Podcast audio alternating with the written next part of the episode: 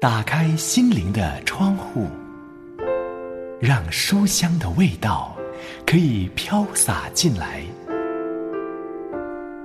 走进缤纷的园地，让生命的色彩可以丰富起来。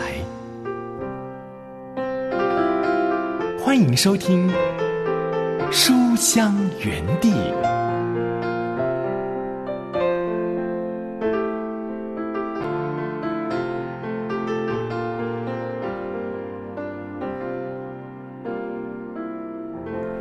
亲爱的书香家人，喜欢读好书的好朋友，平安刘文问候你，好开心又来到这两刻钟，可以陪伴你一起来读好书。今天是周末小说选读，还有读家书的时间。手中这封家书是第一次写信来的留言呢，收到你的这封家书，非常的开心呢。啊，留言是从二零一八年底开始收听节目的。这一听呢，也将近五年了，终于不再潜水，让刘文可以认识你了。另外，在小说选读栏目，我们要继续看到这一本由陕西人民出版社出版、由王培杰翻译、英国的帕特里夏圣约翰所写的《大河之源》青少年成长经典故事。弗朗西斯的家出现了很糟糕的状况。他接下来的命运会如何呢？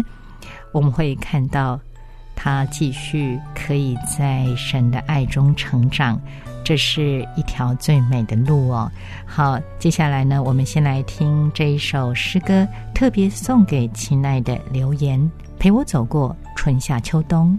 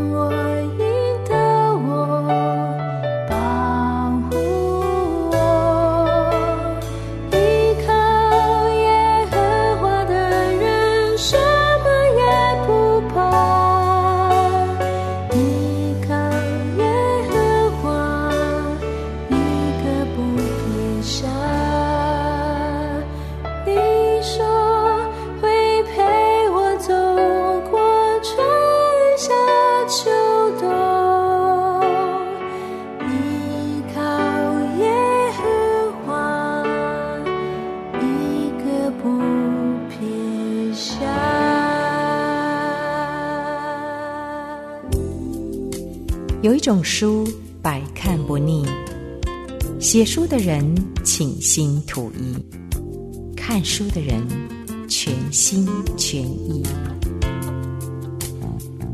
片片家书飞进心底，你的心情，我的心意，点点滴滴，深藏记忆。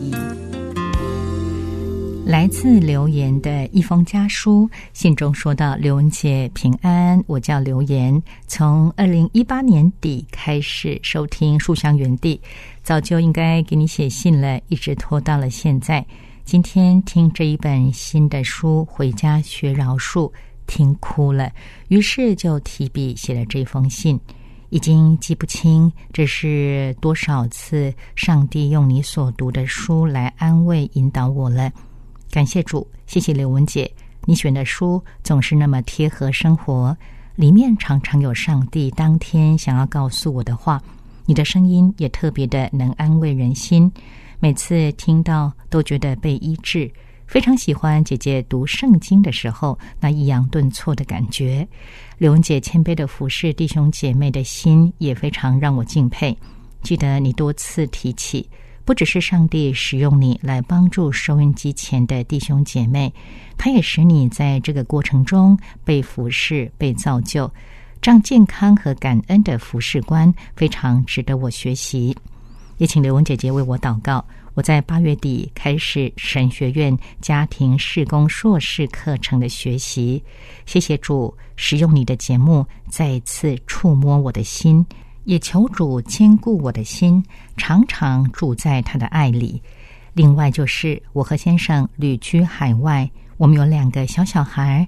这时候，我开始读书，也会担心家里的经济情况。求助坚固我们的心，赐我们够用的恩典。谢谢刘文姐，愿主祝福你服侍众人的心，更多的加添你力量，帮助你常常住在他里面。也因着他祝福更多的人，以马内利留言，非常谢谢留言写家书来给刘文姐，让我深得激励啊！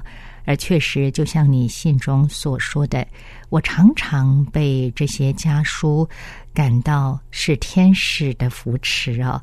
而且呢，我也真的是觉得在这样的服饰当中，一切都是恩典。靠着我自己是没有办法感动人心的，是圣灵在其中感动需要被感动的人。我也非常谢谢在节目中呢收到的书香家人来信的祝福和鼓励啊。这对我来说也是非常非常感恩的事情，也为留言和全家人来祷告。看到你在神学院接受装备，为你感到非常的开心。知道这不是一条容易的路，但绝对是一条蒙福的路。上帝一定赐下够用的恩典，而且也会保守两个孩子在爱中成长的。刘文姐也会继续为你祷告，愿你恩上加恩，利上加利，身心灵都更健壮，能够在学习当中呢，充满了主所赐的智慧和能力哦。好，接下来我们一起来读这一本由陕西人民出版社出版、由英国的帕特里夏圣约翰所写、王佩杰翻译的《大河之源》。我们今天要看到第八章，情况糟透了上半段。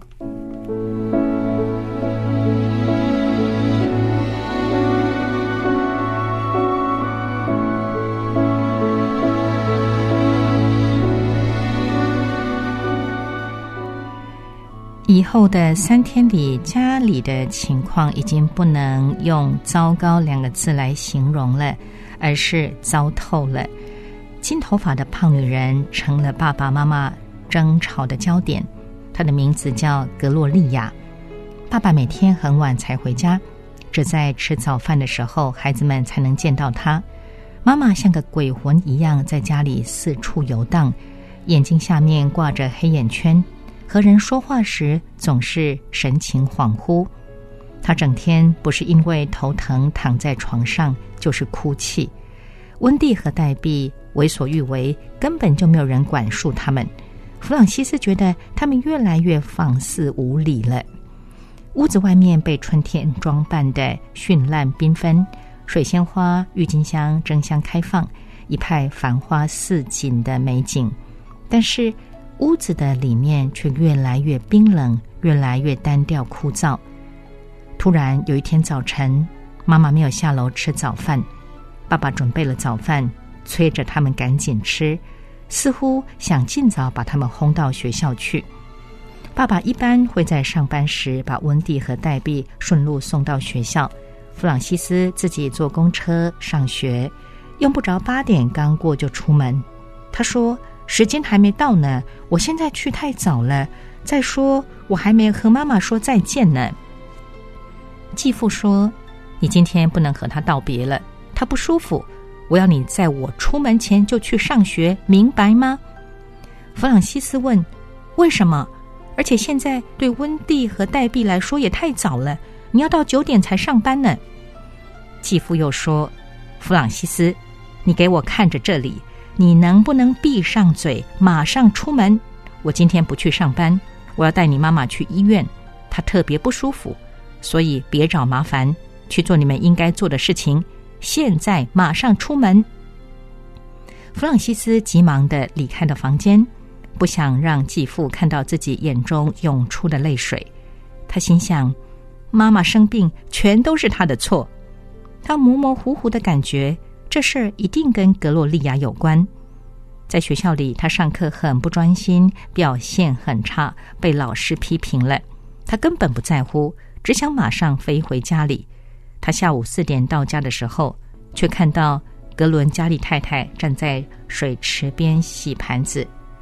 温蒂和黛碧安安静静的坐在厨房的桌子边剪纸，给他们的布娃娃做纸衣服。弗朗西斯问：“妈妈呢？”格伦加利太太和蔼的回答：“你妈妈身体不太好，恐怕要在医院里住一段时间了，宝贝。我过来帮你们准备下午茶，等六点你爸爸回家后，我再离开。既然你回来了，我们就开始烧水。”温蒂。请告诉我餐具收在哪里，帮助我把餐具放好好吗？黛碧说：“我也可以帮你。”她以前从来不愿意伸手帮忙。两个女孩子都举止优雅，乐于助人。下午茶的时间过得非常愉快。格伦加利太太给他们做了个蛋糕，还讲了他的猫咪的一些故事，逗得温蒂和黛碧咯咯的笑个不停。但是弗朗西斯心里觉得很凄凉。茶喝到一半，他就一把推开杯子和盘子，大声问：“格伦加利太太，我妈妈要在医院里待多久？我什么时候可以去看看她？我现在可以坐车去找她吗？我知道怎么去医院的。”格伦加利太太犹豫了一下，说：“她好像不在镇上那家医院，宝贝，他在很远的一家医院里，目前不能见别人，但是你可以给他写信。”你觉得这样行吗？弗朗西斯说：“不好，我不太会写信。”格伦加利太太，我妈妈怎么啦？老太太看似心事重重的样子，她静静的说道：“弗朗西斯，这你得去问你爸爸，他会告诉你的。你也注意到了，你妈妈最近不太好，是不是？她去医院就是因为她病了。不过……”她的病并不是很严重，只是需要多休息。弗朗西斯的眼中满了泪水，他总是头疼，而且老爱哭。不过他没有生病。我现在可以离开吗？他说完就跑进院子里，躲到了樱桃树上。樱桃树的花朵刚刚开始绽放，开满花朵的树枝像大大的白色帐篷一样。他多么盼望能和妈妈一起坐在这里呀！没有了妈妈，他们该怎么办呢？也许姥姥可以来照顾他们。弗朗西斯喜欢姥姥，但是他和爸爸的关系不太好，他也不会喜欢格洛丽亚的。太阳马上就要落山了，弗朗西斯看到一只画眉飞回树上窝里，花蕾缝隙中，天空依旧充满了明亮的光芒，给白色的花瓣增加了粉色的光晕。家里这么安静。妈妈也可以在这里休息呀。他看到格伦加利太太回家喂猫去了，他要回去看看温蒂和黛碧。爸爸回家的时候，要是他不在，又会引起可怕的麻烦。格伦加利太太把一切都收拾得井井有条，才离开。两个小女孩也乖得异乎寻常。爸爸到家的时候，孩子们都在高兴地玩耍着。爸爸打开电视，坐在他们旁边。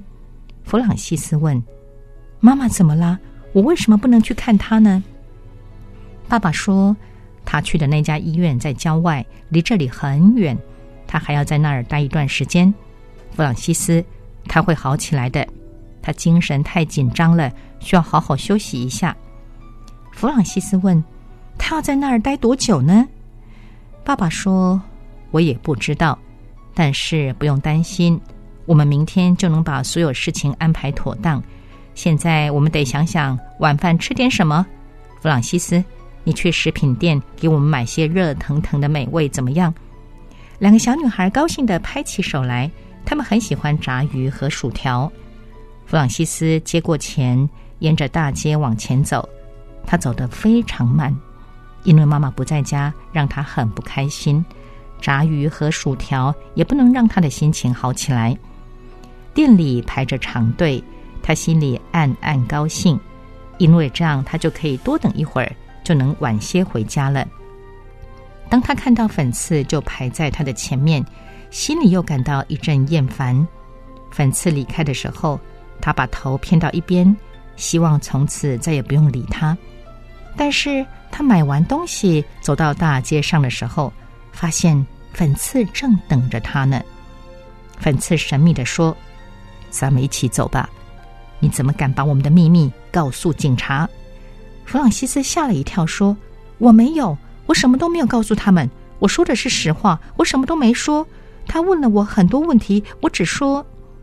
粉刺说：“算了吧，那个警察的事情我们都知道。”要是你什么都没有告诉他，他们怎么会发现我们的秘密地点？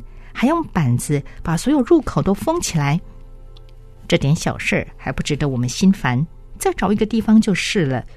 不过下次我们可不会告诉你了。我就知道你是个窝囊废，等着瞧吧，野狗会给你点颜色看看的。他抢过弗朗西斯手里的纸包，用力摔到地上。又在他腿上狠狠的踢了一脚，弗朗西斯气极了，飞快的扑向他，一拳打在他的肚子上。粉刺就是抓住他的头发，往他脸上打去，然后把他推倒在地，扬长而去。其实粉刺并不喜欢打架，每次动手他都会累得气喘吁吁的。弗朗西斯慢慢的爬起来，他的嘴唇破了，流着血。手上沾满了泥，最糟糕的是，炸鱼和薯条扔在人行道上，鱼全碎了。不管他怎么努力，还是吹不掉薯条上沾的泥土。他把食物重新包好，慢吞吞的走回家，不仅浑身酸痛，还提心吊胆。爸爸坐在厨房的桌子旁边，看他进来就怒气冲冲的说。弗朗西斯，你倒是一点也不着急，是不是？哎呀，你都干了些什么？好像你刚刚打了一架。弗朗西斯说：“爸爸，我摔倒了，对不起。我正好把炸鱼和薯条压在身子下面，吃的东西全被我压扁了。”他把皱巴巴、脏兮兮的纸包交给爸爸，爸爸满脸厌恶的盯着那包食物，过了好半天才说。这就是你的晚餐，你多吃点吧。真是笨手笨脚的，连去食品店买东西都能搞得一团糟。去叫两个小姑娘来吃饭吧。接下来的时间没有一件让人顺心的事儿。温蒂毫不知趣的大发牢骚，抱怨薯条上的沙子。睡觉的时候，黛碧哭喊着要妈妈。爸爸一开始还能忍耐，后来就大发雷霆。弗朗西斯。冷眼旁观着，然后换上睡衣上床睡觉去了。他的嘴唇很疼，他既为妈妈感到难过和痛苦，也很害怕野狗。只要眨眨眼的时间，野狗就能把自己揍得爬不起来。要是他现在下楼把一切都告诉爸爸，请他保护自己，不知会怎么样。爸爸虽然不怎么喜欢他，但有的时候对他很和善。爸爸给他买了自行车，带他去看过两次足球比赛，还常常给他买冰淇淋，带他去游泳。当温蒂还没有长大，还没学会掐他的时候，他和爸爸还算是不错的朋友呢。再说，不管继父怎么生气，他总不会眼睁睁看着自己挨打吧？他从床上跳起来，心蹦蹦快速的跳着，光着脚快步往楼下走去。爸爸应该还在客厅里看电视，客厅的门关着。他蹲在门后听了听，电视已经关掉了。爸爸正在和谁说笑着。他和妈妈说话的时候，从来没有用过那样的声调。客厅里有另外一个人也咯咯的傻笑着。弗朗西斯想，一定是格洛丽亚来了。我得等一等，我先回卧室去，把卧室房门打开着，这样等他离开时，我就能听到了。但是，弗朗西斯没等到他离开就睡着了。第二天一早，大家都匆忙赶着去上班上学，他也没有找到机会和爸爸说。课间休息的时候，弗朗西斯有意的躲着野狗。一放学，他立刻跳上公车回家，下车后又一溜烟的从车站跑回家。这是个温暖晴朗的下午。两个小姑娘正在院子里玩耍。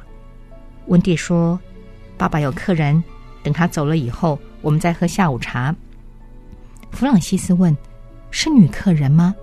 他觉得非常不高兴，好像事情越来越不妙了。温蒂说：“不是个男的，爸爸叫他什么医生？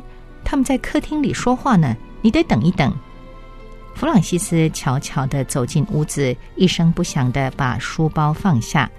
客厅的门没有关上，他在门厅里犹豫了一下，却听到他们谈话的内容。既然那人是个医生，弗朗西斯希望听听他们到底在谈些什么。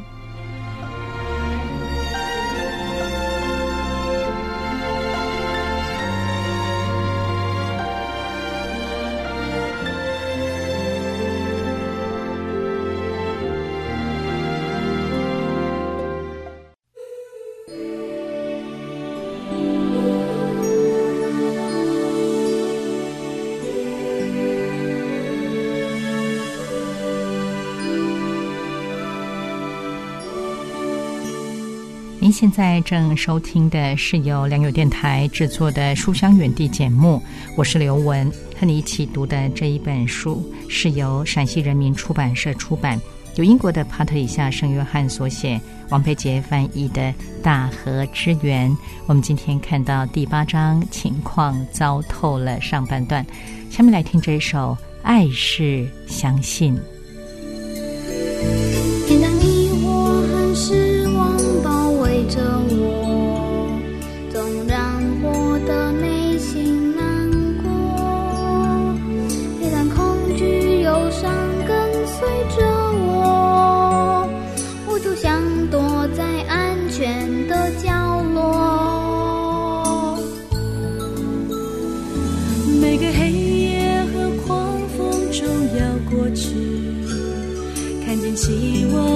曙光升起伸手拨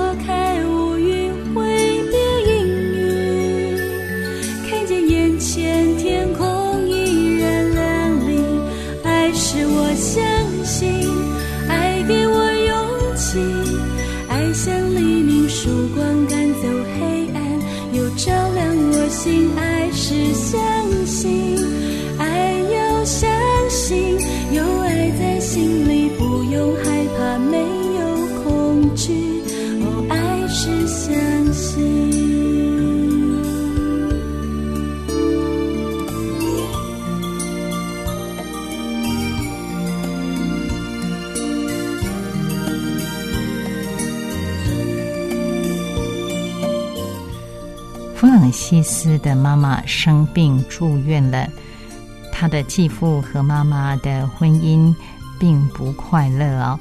而接下来弗朗西斯会何去何从呢？不要错过了下一回的大河之源。着我，总让我的内心难过。每当恐惧、忧伤跟随着我，想躲在安全的角落。每个黑夜和狂风中要过去。看见希望和曙光升起，伸手拨开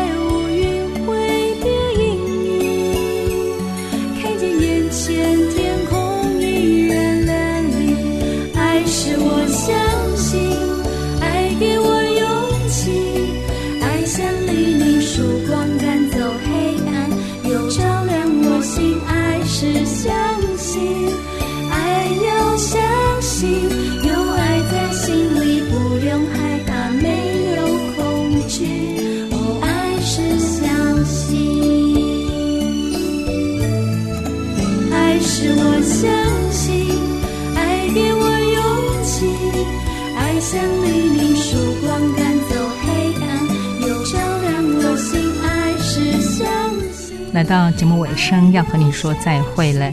再次邀请书香家人，若是听完节目之后有任何的感想，或者是有需要刘文为你祷告的事项，都非常非常欢迎你写信来给我。来信请你寄到书香园地的专属电邮信箱，汉语拼音书香 at 良友点 net。我们下回节目时间再会，愿神赐福保护你，拜拜。